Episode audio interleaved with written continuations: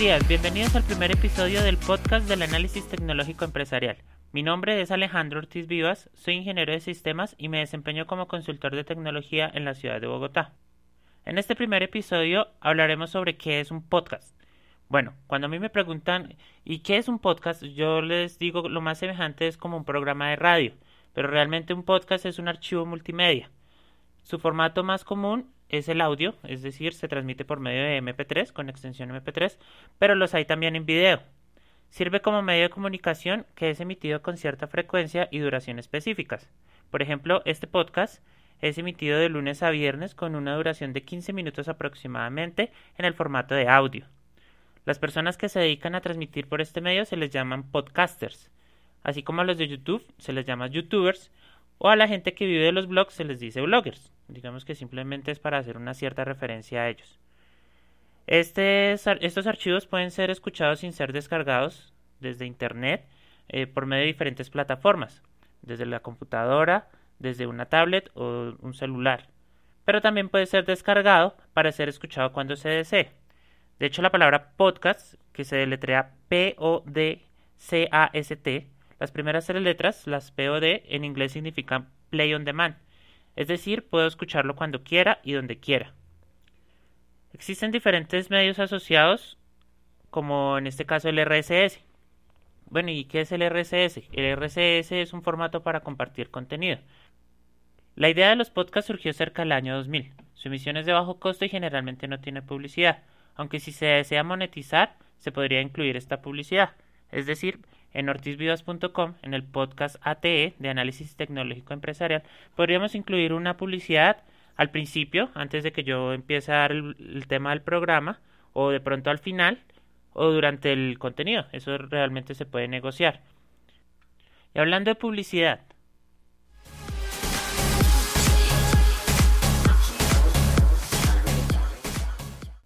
Ya se encuentran disponibles los cursos virtuales en ortizvivas.com. Estos cursos incluyen conceptos de Excel, porque es lo que más me han solicitado, pero también tendrás acceso a conceptos de Word y PowerPoint. Se subirá una clase de lunes a viernes y se realizarán sobre temas prácticos como la construcción de un archivo para finanzas en casa.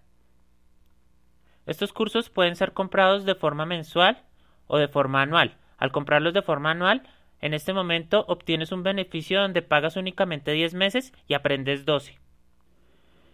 También se encuentra disponible el análisis de plan de negocio virtual o presencial. Esto es para ideas de negocio, emprendimientos o empresas que deseen que se les haga este análisis. En ortizvivas.com obtienes toda la información que necesitas. Finalmente se encuentran disponibles los cursos de Excel para empresas. Estos son cursos presenciales, están diseñados para grupos de 10 a 15 personas y al adquirirlo puedes personalizar los conceptos que deseas que tus empleados se capaciten. Es la herramienta más común en las empresas.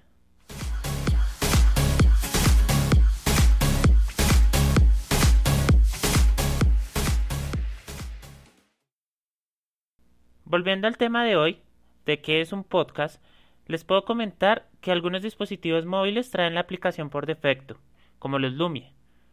Ahora que les comento, yo tengo un Lumia 630, es un celular muy especial, viene con Windows Phone, pero no trae radio FM. Cuando yo iba a comprar un celular, yo dije, no, pues yo no necesito mirar si tiene radio FM porque todos deben traer radio por defecto. Realmente este celular no lo trae, no está preparado para recibir radio. Y cuando yo quería escuchar mis programas favoritos, la única opción que tenía disponible era el podcast, pero yo no sabía bien qué era. Empecé a investigar y me di cuenta que podía descargar los programas de radio bajo esta modalidad. Algunos programas de radio graban sus programas que emiten en sus frecuencias radiales para ser emitidos por Internet por medio de la modalidad del podcast. El podcast simplemente lo utilizan como un medio para hacer llegar a la gente que no pudo escuchar los programas como les había comentado al principio. Al ingresar al mundo del podcast me di cuenta que es muy común en Estados Unidos y en Europa, especialmente en España, donde hay programas todo lo que se puedan imaginar. En Estados Unidos hay programas donde la gente se graba contando lo que hizo durante el día, algo como la película de Truman Show de Jim Carrey. Vienen, cuentan, no, el día de hoy fulanito me dijo, fulanito no me dijo, y entonces lo que hace es atraer mucha gente. Lo pueden eh, monetizar con algo de publicidad o simplemente lo utilizan como un medio publicitario de marketing para atraer gente a algún negocio en específico. En mi caso, yo ofrezco mis servicios como consultor y utilizo este podcast para que me conozcan y para poderme difundir entre la gente. Pero para que los podcasts puedan llegar a la gente necesitan de plataformas muy especiales. En mi caso, yo tengo hospedado el podcast en ortizvivas.com, por eso ustedes pueden ingresar en la parte del blog de Alejandro. Tenemos algunas noticias y tenemos algunos otros temas, pero el podcast está disponible para ser escuchado desde la página. Otra plataforma en la cual estoy disponible es iBox y B pequeña OOX. Es una plataforma española donde hay diferentes programas que se encuentran separados por categorías.